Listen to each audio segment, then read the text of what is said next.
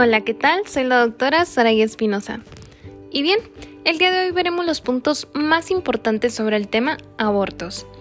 Es un tema de relevancia para la presentación de nuestro examen nacional y recordemos que nos estamos basando en las guías de práctica clínica nacionales, el manual del CTO, el manual del Dr. Prieto y algunos artículos revisados por la CDC.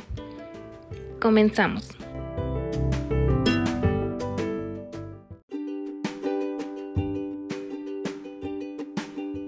Amenaza de aborto. En términos se emplea cuando un embarazo es complicado por el sangrado vaginal o contracciones uterinas antes de las 20 semanas de gestación. El dolor puede no ser una característica prominente, aunque el sangrado puede acompañarse por un dolor abdominal bajo de calidad sorda. La exploración vaginal usualmente revela un cervix cerrado.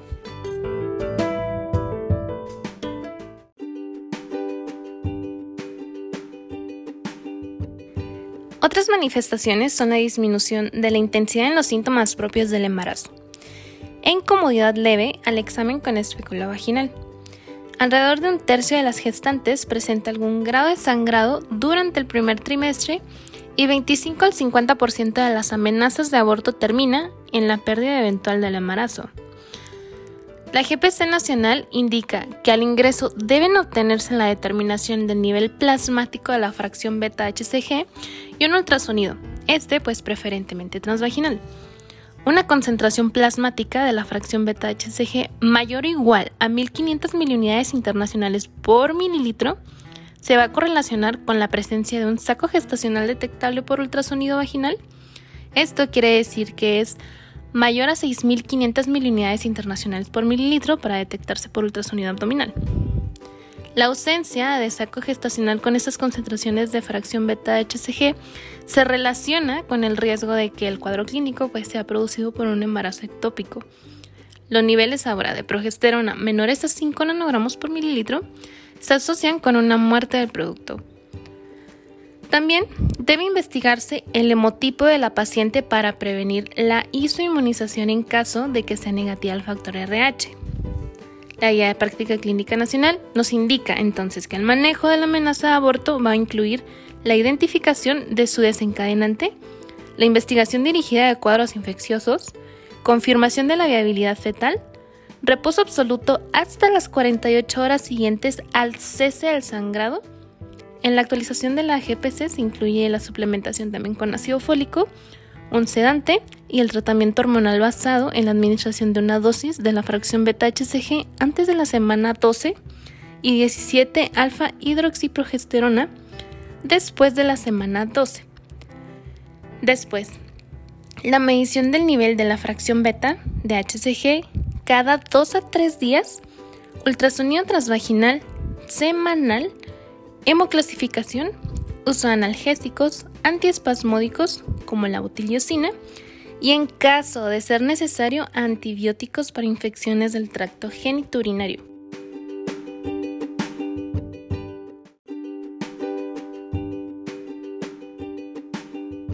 De acuerdo con la Guía de Práctica Clínica Nacional, el uso de progestágeno se limita en casos de mujeres embarazadas por reproducción asistida o fase lútea inadecuada.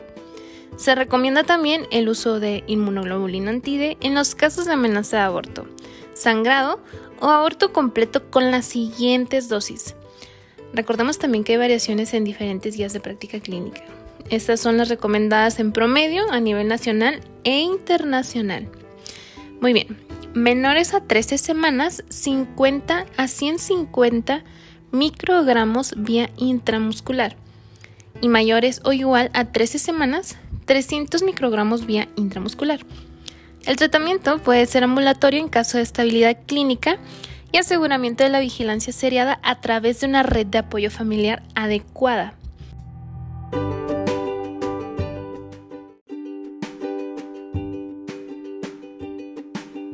Hablando específicamente de los criterios de referencia segundo nivel de tensión, son los siguientes.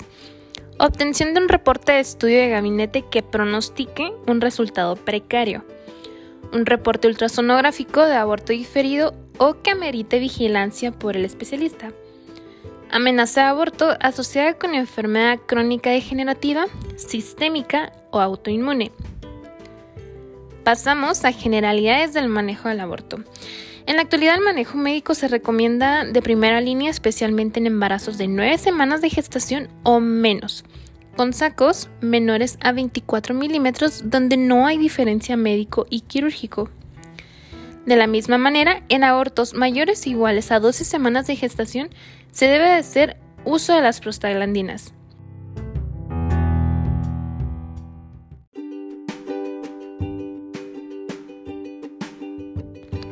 La principal razón es la preferencia de la paciente al no ser invasivos, permitir el manejo ambulatorio y las pocas complicaciones.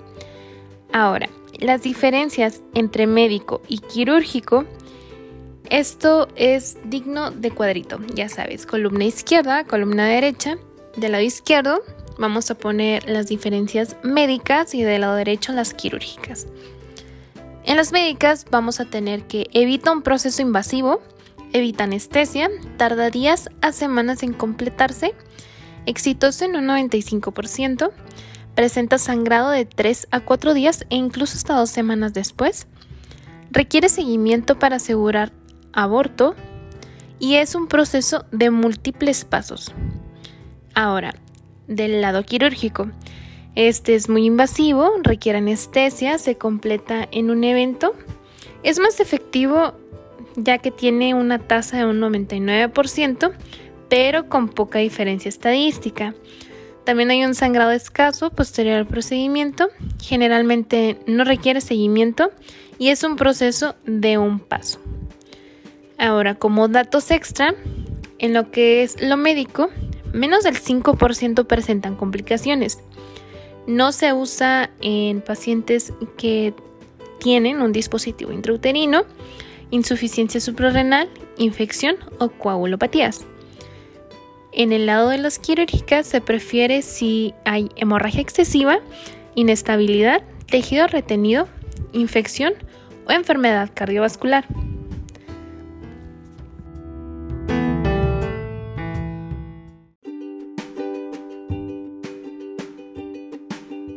Cerramos nuestro cuadrito y continuamos con el tema. El aborto incompleto diferido, inevitable y en evolución pueden ser manejados únicamente con prostaglandinas. Las guías de práctica clínica mexicanas recomiendan misoprostol, 800 microgramos 3 dosis cada 3 a 4 horas sublingual o cada 6 a 12 horas vía vaginal. Se puede aumentar la efectividad del manejo médico usando las siguientes combinaciones. Por ejemplo, menores o iguales a 8 semanas de gestación, la combinación de mifepristona con misoprostol o bien entre las 9 y las 11 semanas de gestación la combinación de mifepristona con misoprostol o bien metotrexato con misoprostol. Es importante que también recalquemos que en mujeres con menos o igual 9 semanas de gestación el manejo puede ser ambulatorio y a partir de la semana 10 ya deben hospitalizarse. Posterior a la primera dosis de misoprostol, se debe citar a la paciente a las 24 horas, dando datos de alarma tales como un dolor intenso, una fiebre de más de 24 horas,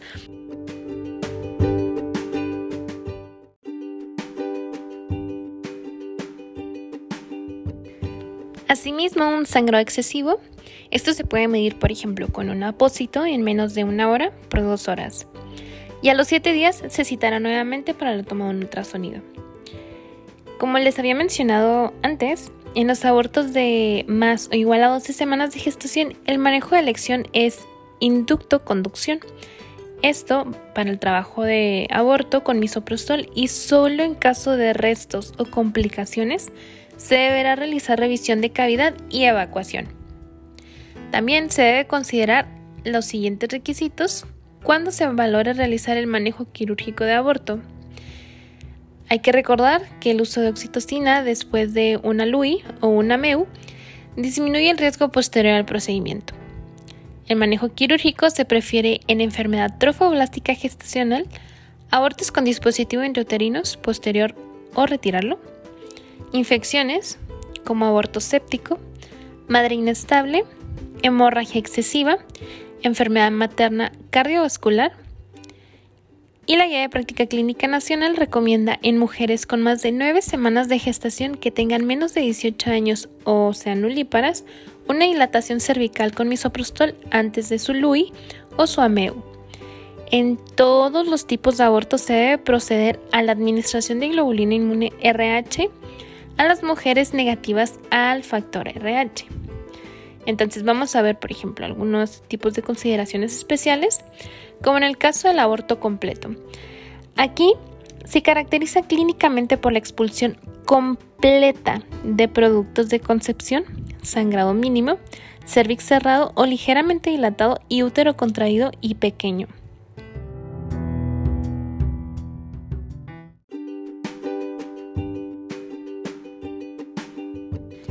Y esto pues puede ser dado por un tamaño menor al sugerido por el periodo de amenorrea. Además, desaparecen los síntomas de embarazo y las detecciones de la fracción beta-HCG se negativizan. El 75% de los casos suceden en las primeras 8 semanas de gestación y 80 a 90% de los productos abortados presentan trisomías y monosomías. Ahora, el riesgo es de un 12% en mujeres sin antecedentes de aborto y de un 50% en las mayores de 35 años. El manejo es meramente expectante, excepto si hay algún signo de alarma. Entonces, pasemos ahora a lo que es el aborto diferido. Implica la retención de los productos de la concepción, usualmente más de 6 semanas, una vez que el producto ha muerto con falta de crecimiento uterino, sangrado vaginal intermitente, puntilleo en la pantaleta o descarga de color marrón. La liberación de fibrinógeno por placenta y el feto en degradación puede generar problemas de la coagulación, como coagulación intravascular diseminada, y esto puede presentarse 4 a 5 semanas después. Es necesaria entonces la vigilancia de los niveles de fibrinógeno hasta que el producto sea expulsado espontáneamente o removido quirúrgicamente. Las opciones terapéuticas incluyen el tratamiento médico con misoprostol solo o combinado con mifepristona o metotrexato, así como la dilatación y curetaje entre las 12 a 14 semanas de gestación, o bien una evacuación, ya cuando es a las 14 semanas. Ambos procedimientos de remoción de restos intrauterinos van a minimizar la pérdida sanguínea en comparación con una expulsión espontánea.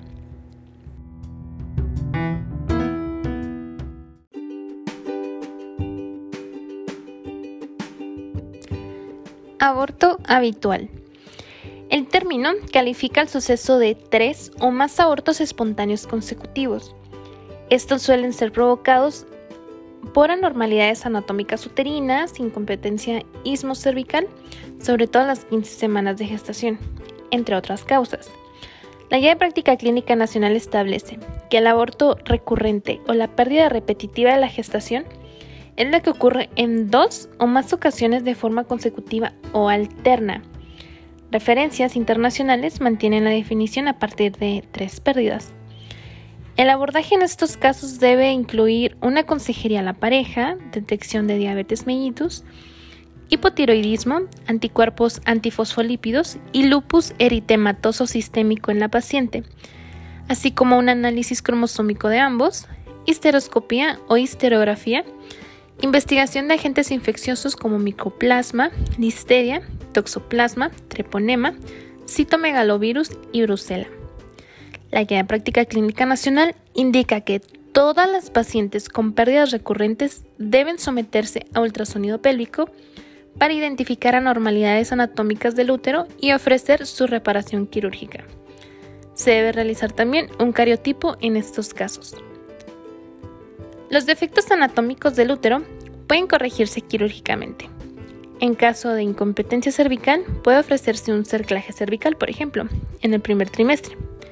Una vez que se ha demostrado la presencia de un feto vivo, la efectividad de este procedimiento pues no ha sido tan demostrada concluyentemente. La guía de práctica clínica establece que su colocación está indicada en pacientes con tres o más pérdidas o antecedente de nacimientos de pretérmino.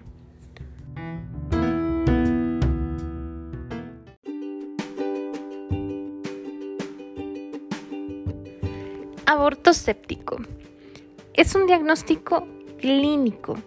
La presencia de hemólisis, bacilos gram positivos con extremos turgentes y gas intramiometrial sugiere la infección por Clostridium perfringens. La estadificación del proceso va a depender de su extensión. Estadio 1, endometrio y miometrio. Estadio 2, anexos. Estadio 3, peritonitis generalizada. El tratamiento incluye la administración de toxoide tetánico y clindamicina u otros antibióticos para casos moderados, como cefoxitina, clindamicina y en el caso de los severos, penicilina G, ampicilina y gentamicina. Generalmente se usa una combinación de antibióticos debido a la gravedad del cuadro, siendo la más preguntada también en nuestro examen nacional, así que trucha, esto tatuadito. Ampicilina con gentamicina o clindamicina con metronidazol o incluso la combinación de los tres, ampicilina, gentamicina y metronidazol. Em, regularmente, según lo que he llegado a leer, se comenta que solo ponen una de estas alternativas, así que la que ustedes consideren más correcta. Las complicaciones incluyen daño renal agudo, coagulación intravascular diseminada, daño pulmonar agudo y choque séptico.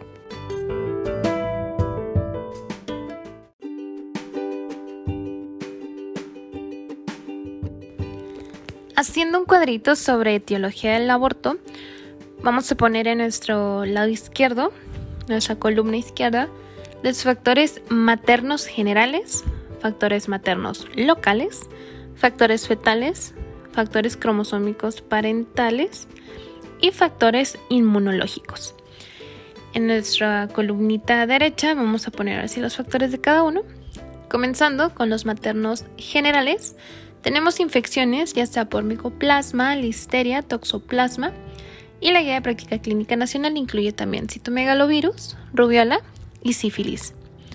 Tabaquismo, alcoholismo, uso de cocaína, factores psicodinámicos, esto puede llegar a provocar un aborto recurrente, lupus eritematoso sistémico, edad materna avanzada, hipertensión, enfermedad renal, enfermedad tiroidea y exposición a radiaciones. Ahora, en los maternos locales, una incompetencia cervical, en la pérdida en el segundo trimestre con rotura membranal súbita y expulsión indolora de los productos de la concepción. Anormalidades uterinas congénitas, con una exposición inútero a dietilestilbestrol, anormalidades uterinas adquiridas como miomas o mucosos, adhesiones intrauterinas y traumatismos. Para los factores fetales tenemos anormalidades cromosómicas como trisomías, autosómicas, triploidías, tetraploidías y monosomía X. Para los factores cromosómicos parentales tenemos reacomodos cromosómicos, como la translocación balanceada o la inversión. Y finalmente los factores inmunológicos como mecanismos que no están completamente comprendidos. Ahora, para la interpretación clínica de los hallazgos ecosonográficos ante una amenaza de aborto, tenemos el hallazgo y la interpretación. Los hallazgos con una ausencia de latido cardíaco en el embrión de longitud corona rabadilla de 3 a 5 milímetros, la interpretación es que no debe considerarse definitivo y es necesario corroborarlo posteriormente. Para la frecuencia cardíaca fetal menor a 120 latidos por minuto, esto es sugestiva a normalidad embrionaria y debe realizarse seguimiento para confirmar la viabilidad. Encontrar un saco gestacional de 6 a 9 milímetros generalmente se encuentra presente en un embrión. Si encontramos Ausencia de latido cardíaco con saco gestacional de 10 a 14 milímetros o embrión mayor a 5 milímetros es indicativo de embarazo no viable.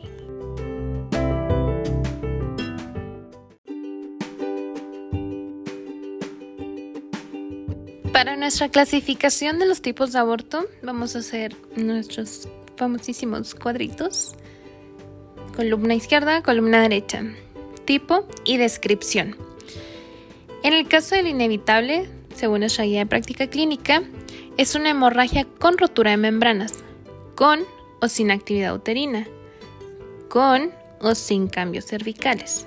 Ahora, un aborto en evolución o inminente, según nuestra guía de práctica clínica, nos menciona contracciones uterinas más hemorragia genital más modificaciones cervicales. Pasando a lo que es el aborto consumado incompleto, es la expulsión del producto y el resto permanece en cavidad. Va a haber hemorragia uterina, más o menos un dolor cólico, modificaciones cervicales,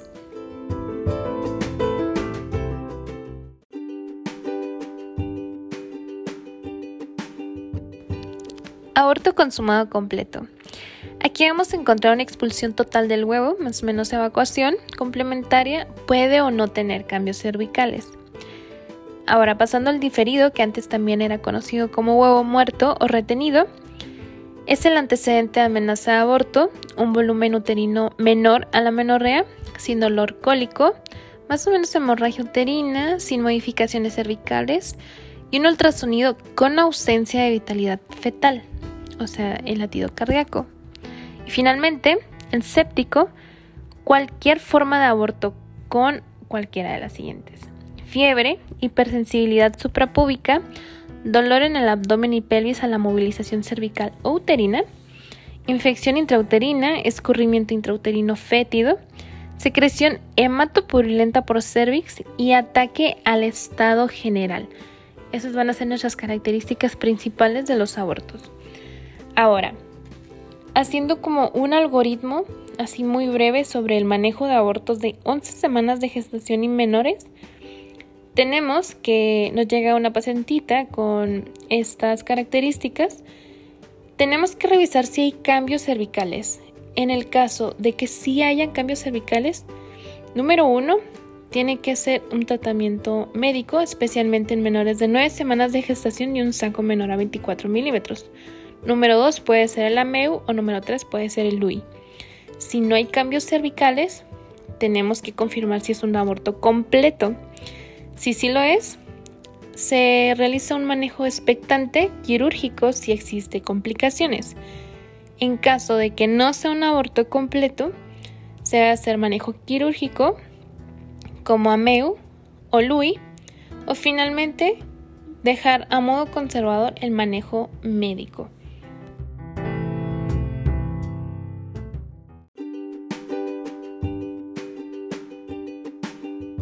Tratamiento quirúrgico mediante legrado uterino instrumentado, también conocido como LUI. Sus indicaciones es una dilatación cervical mayor a un centímetro, aborto con altura uterina incluso de más de 12 centímetros, aborto séptico de 6 a 8 horas después de iniciar el antibiótico. Otras es que exista sangrado excesivo y persistente, inestabilidad hemodinámica, Tejido retenido infectado sospecha de enfermedad trofoblástica gestacional. Dentro de las complicaciones tenemos la número uno, así de ley, es la perforación uterina, lesión cervical, trauma intraabdominal, síndrome de Acherman, que son las iniequias uterinas, hemorragia, morbilidad del 2.1% y mortalidad del 0.5% por cada 100.000 pacientes.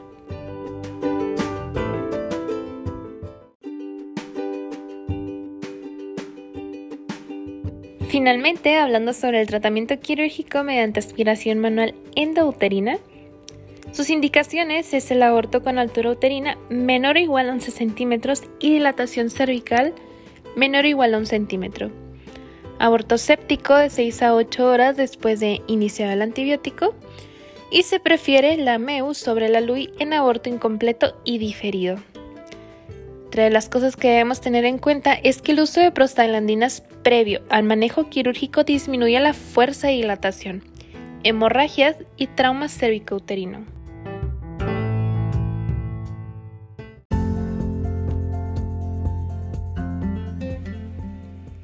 Con esto daríamos por terminada nuestra revisión del tema. Espero les sea de mucha ayuda. Recordemos que donde quiera que se ama el arte de la medicina, se ama también a la humanidad. Platón. Nos vemos en el siguiente episodio. thank you